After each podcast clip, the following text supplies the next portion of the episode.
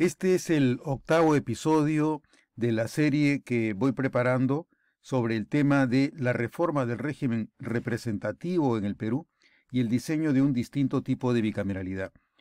En el curso de los previos eh, episodios se han ido cubriendo distintos aspectos que nos permiten comprender cuáles son los problemas del sistema representativo, del régimen representativo, que a la larga terminan afectando la naturaleza y la calidad de nuestro sistema político, de nuestro sistema democrático y por lo tanto de la calidad de vida política en nuestra república. Hemos pasado revista de algunos aspectos críticos para el desarrollo de un mejor sistema representativo, hemos identificado cuáles son los principales síntomas de las deficiencias del sistema que actualmente tenemos, cuáles son las brechas que nos impiden conseguir un mejor tipo de representación. Se ha revisado también qué es lo que no depende del Parlamento para que el sistema sea más representativo. Se ha precisado también qué es lo que se debe cambiar, qué es lo que está mal, qué es lo que genera ineficiencias organizacionales, cómo optimizar la operación del sistema representativo tal como lo tenemos dentro de un régimen unicameral. Luego hemos intentado presentar la metodología del planeamiento estratégico con el objeto de encontrar cuál puede ser la visión, eh, los objetivos, las metas que motiven que nos reten a un distinto tipo de régimen representativo en el futuro en vistas a las distintas tendencias y escenarios que se advierten en el presente que deberían llevarnos a innovar, a diferenciar al Congreso para que sea reconocido con una diferente marca de producción, con un diferente sello, con una diferente identidad, de manera que se distingue y corte con el sistema representativo que genera tanta insatisfacción y desaprobación popular. Luego de haber presentado un ejercicio de la visión, misión, objetivos, metas estratégicos para el Congreso, se ha perfilado también cuáles son las, principales carencias que se pueden identificar en el régimen unicameral peruano. Eh, el último de los segmentos, el anterior a este, hemos revisado también qué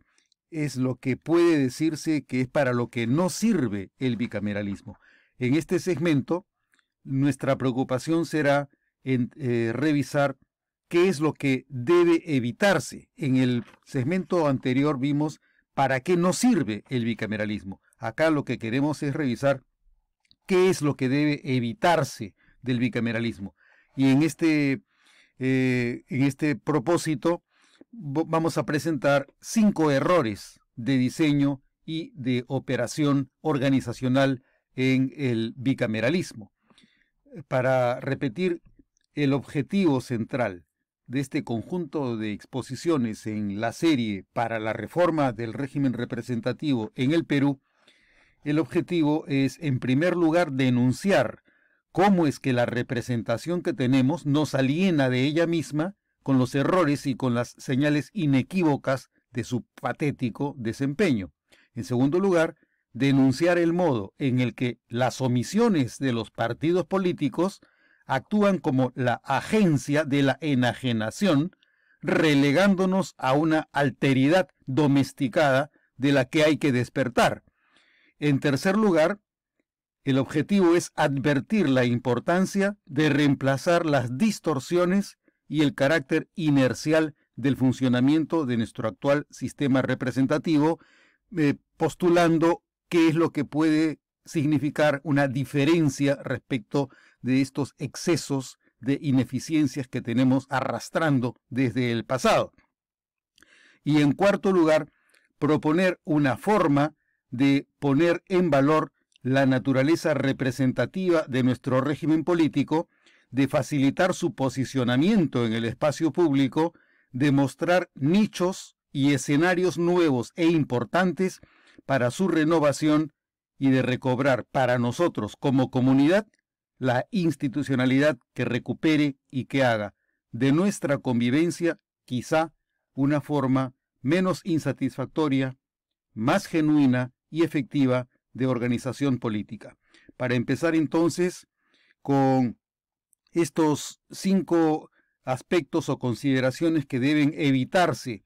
en el diseño de un nuevo bicameralismo para el Perú, el primero de los aspectos que debe evitarse es la redundancia representacional. ¿A qué me refiero con la redundancia representacional? A lo que me refiero es a que las dos cámaras no deben ser elegidas sobre la misma base electoral. Vale decir, si la Cámara de Diputados es elegida a partir de la representación popular, cada ciudadano un voto, la otra Cámara no debe ser elegida sobre esa misma base. Si la Cámara de Diputados es elegida sobre la base de circunscripciones locales, con el criterio cada ciudadano un voto, lo que debe procurarse es que la segunda Cámara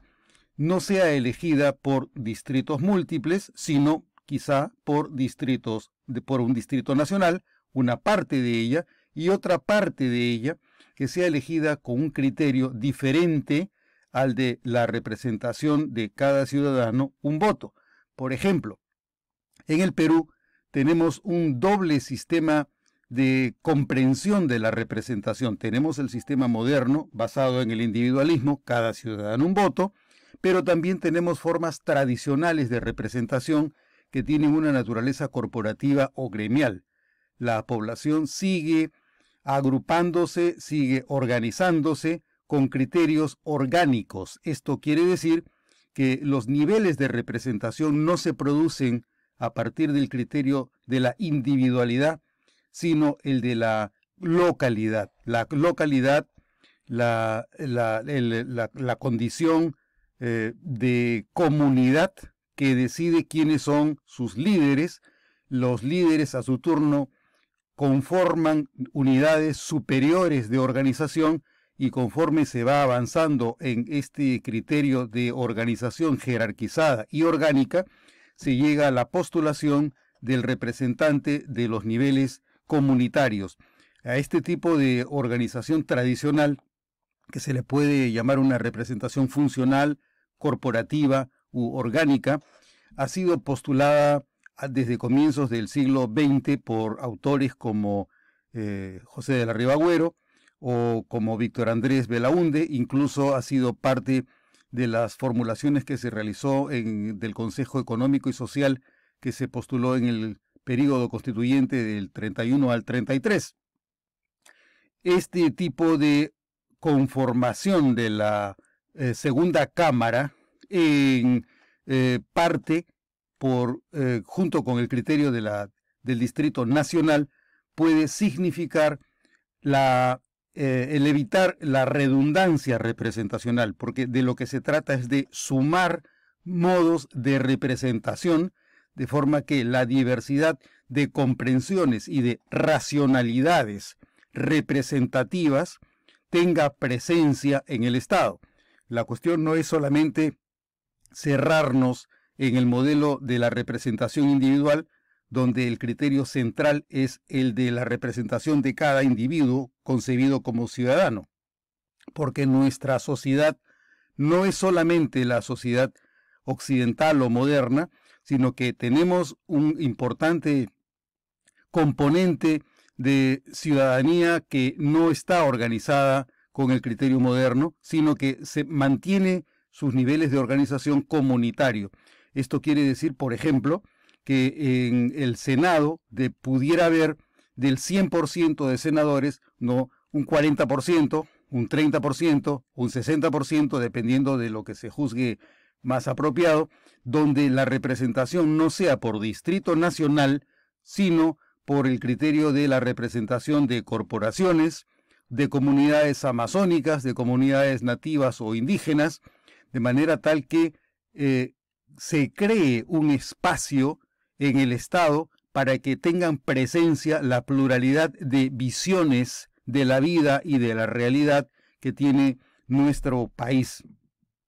Este criterio entonces permite evitar la redundancia representacional. Lo que hay que evitar es que en las dos cámaras exista el mismo criterio de representación, con lo cual estamos perdiendo un segmento importante de la sociedad que eh, se mantiene en niveles de exclusión política. El segundo aspecto que debe evitarse en el bicameralismo es la reiterancia funcional. ¿A qué me refiero con la reiterancia funcional? Lo que debemos evitar es que las dos cámaras realicen las mismas funciones validando lo que la otra hace. Una situación de esta naturaleza nos lleva a altos niveles de esterilidad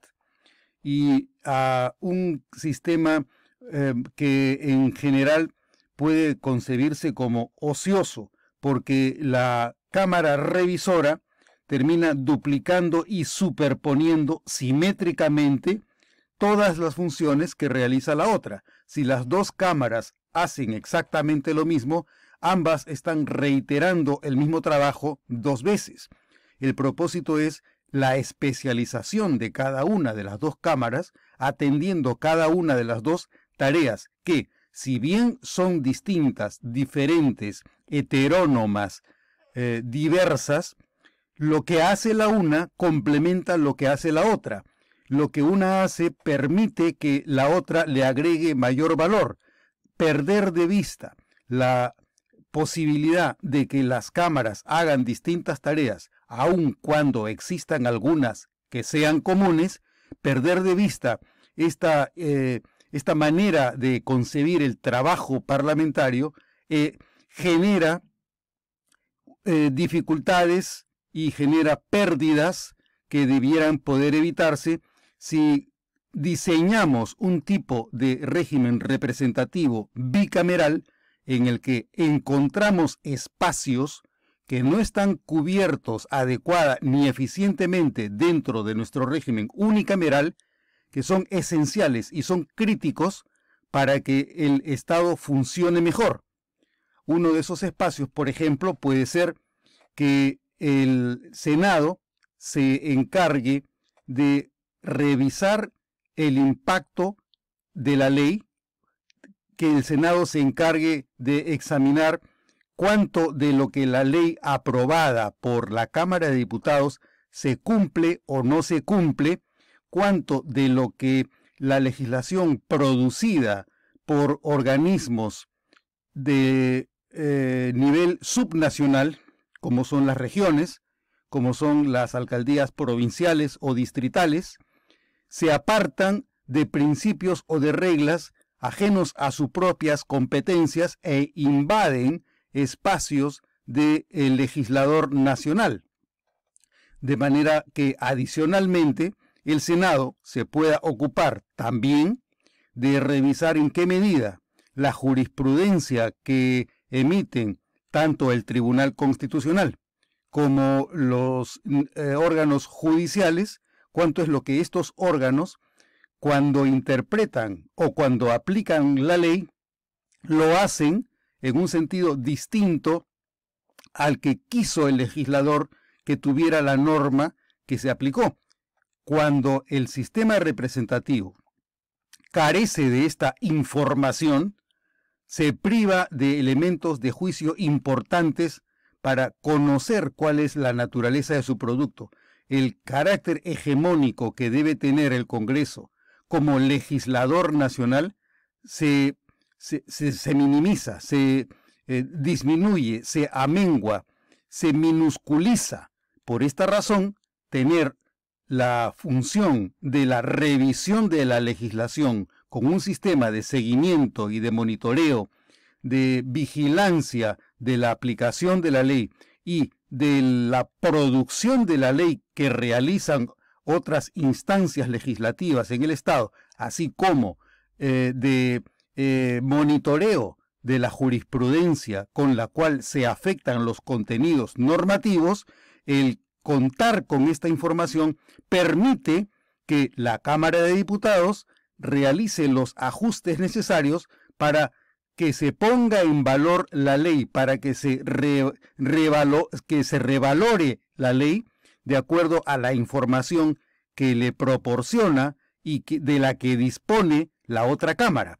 Esta manera de concebir la distribución del trabajo legislativo entre las dos cámaras evita la reiterancia funcional, sin perjuicio de que existan espacios en los que las dos cámaras puedan compartir una labor legislativa. Por ejemplo, si eh, una de las cámaras vota una ley con más de la mayoría absoluta o más de dos tercios o más de tres quintos de los votos, ya no sería necesaria la revisión por la otra Cámara. Por lo tanto, si existen leyes que son aprobadas con menos de tres quintos, dos tercios o la mayoría absoluta, dependiendo de lo que se decida, eh, y alguien solicita, algún congresista, algún diputado solicita que la ley vaya en insistencia o en revisión a la, a la Cámara de Senadores, ese proceso permitiría encontrar una, una segunda conformidad respecto de la ley aprobada en la primera Cámara. Estos son dos tipos, por ejemplo, de, de, maneras de distribuir el trabajo. De igual manera, cabría pensar también en la posibilidad de que la segunda Cámara, el Senado, se encargue de la revisión de los niveles de ejecución del presupuesto, que actualmente existe como función, pero la Cámara de Diputados no tiene la capacidad suficiente para hacer ese seguimiento y por lo tanto carece de información adecuada para eh, eh, revisar en qué medida las, las distintas entidades del Estado están cumpliendo con la gestión que les es exigible para el cumplimiento de las asignaciones presupuestales de las que son responsables. Una tercera manera de evitar errores funcionales, orgánicos y en la gestión del sistema representativo es evitar la ausencia de especialización orgánica. Este tipo de referencia no va tanto a la cuestión de si las dos cámaras comparten la misma función o si tienen independencia funcional. A lo que se refiere este criterio de la ausencia de especialización orgánica es a que los miembros de una y de otra cámara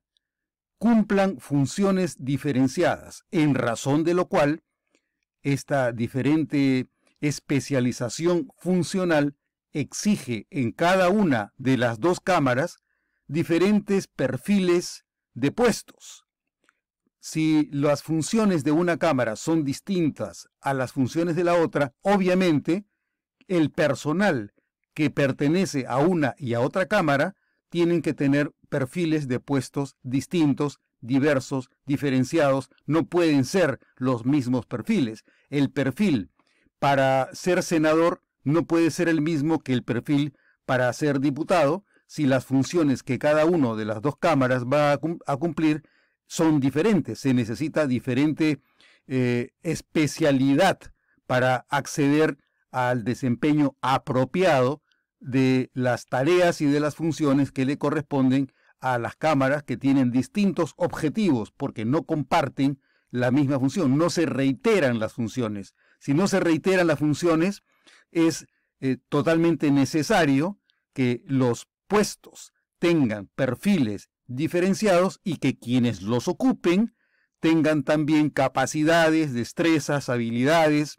aptitudes y actitudes diferentes para desempeñarse correctamente. Eso es a lo que se refiere la ausencia de especialización orgánica, que no exista un perfil de puestos y competencias de, de cada cámara que asegure una visión y mirada distinta a la demanda de intervención organizacional que le corresponde a cada una de las dos cámaras. Por lo tanto, si prevemos que son necesarios eh, eh, eh, elementos de distinción de los puestos para cada una de las dos cámaras, también se requerirá que los partidos políticos, cuando postulen a sus candidatos para el Senado o para la Cámara de Diputados, nos propongan un conjunto de, de postulantes o de candidatos que reúnan, que acrediten y que certifiquen que están capacitados para desempeñar las funciones y para realizar las tareas con responsabilidad de acuerdo a la diferente naturaleza y misión que tiene cada una de las dos cámaras. Esta es una responsabilidad que les corresponde a los partidos políticos. Entender que las funciones son diversas supone que cada uno de los partidos políticos debe seleccionar a su personal, a sus cuadros, a sus militantes y a, eh, a sus equipos políticos, de manera que cuando accedan a un puesto, cada uno de los miembros del partido tenga las competencias mínimas indispensables, primero para comprender las diferentes funciones que se tienen que cumplir y segundo, para ejecutar esas funciones con excelencia, por lo menos reuniendo las condiciones mínimas, básicas, elementales, de manera que la misión de cada una de las dos cámaras quede satisfecha con el personal que los partidos proponen en el proceso electoral para que el elector elija entre ellos a quienes mejor le parezca, pero dentro de mínimos o estándares que son acreditados por los partidos políticos con los cuadros que nos presenta. El cuarto de los criterios que deben evitarse para la definición de un distinto y nuevo tipo de bicameralismo es el debilitamiento de la agencia de intermediación. Debe evitarse el debilitamiento de la agencia de intermediación. ¿Qué quiere decir?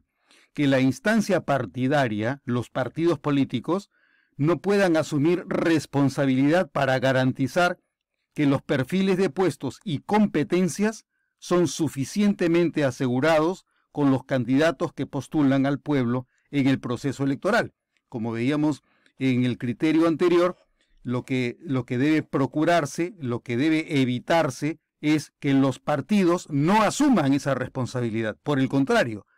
el sistema supone que los partidos asumen esa responsabilidad, se comprometen a presentar el menú de candidatos, de cuadros, de equipos al elector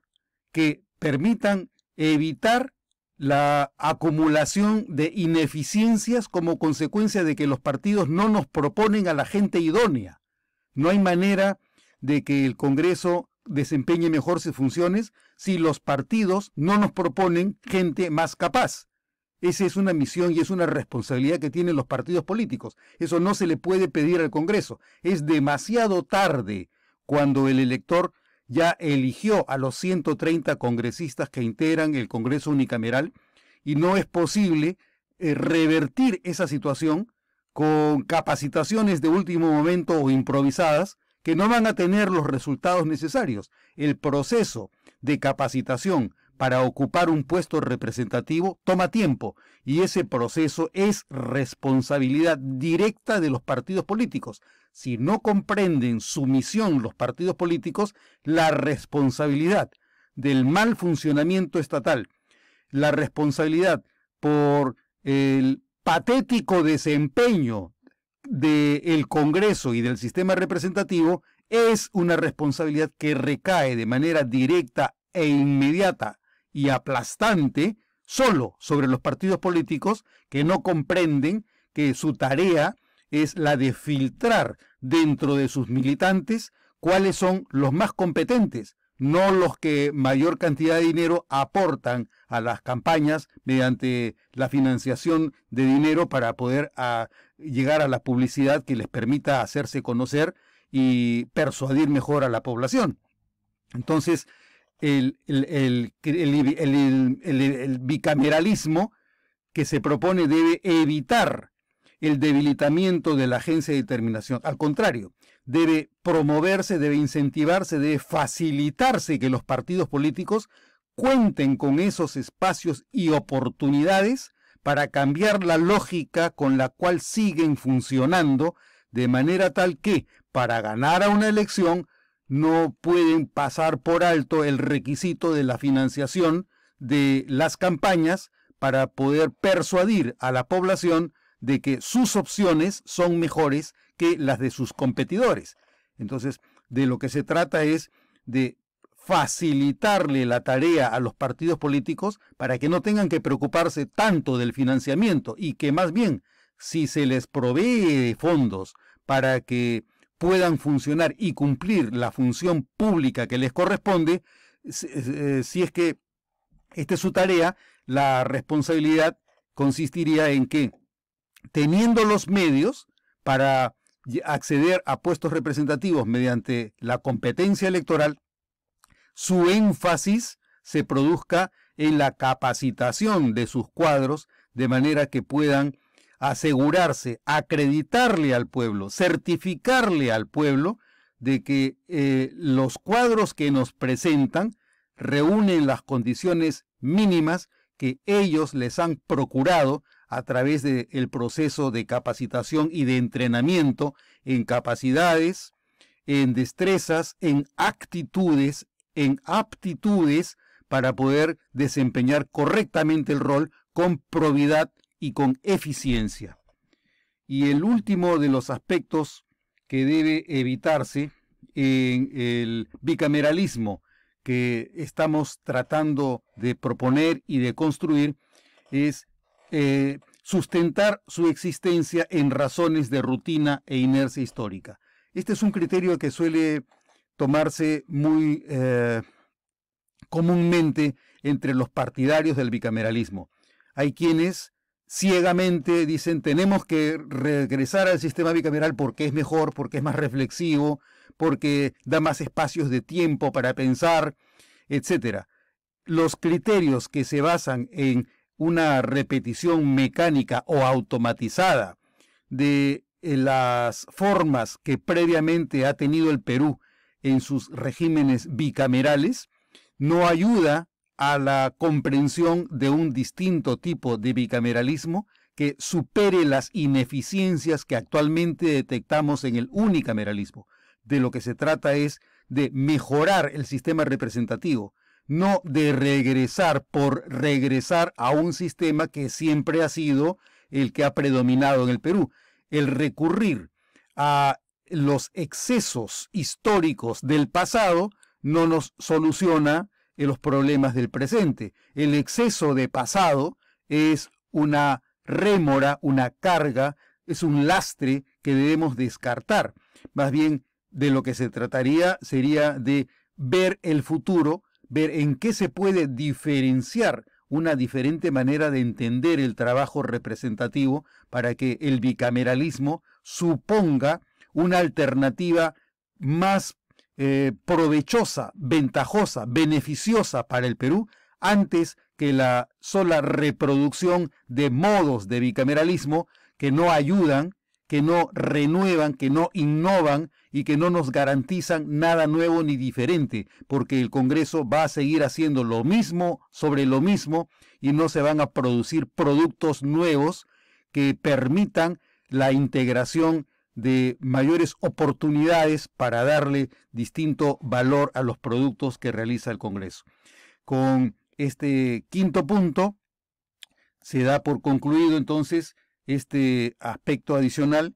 en este segmento que se ha dedicado a qué debe evitarse en el bicameralismo. Son apuntes que es necesario tener presentes para ir pensando en la manera de optimizar nuestro régimen representativo y de esta manera conseguir una reforma del régimen que se base en un distinto tipo de diseño del bicameralismo. En, los siguientes segmentos iremos avanzando en criterios relativos a la necesidad estratégica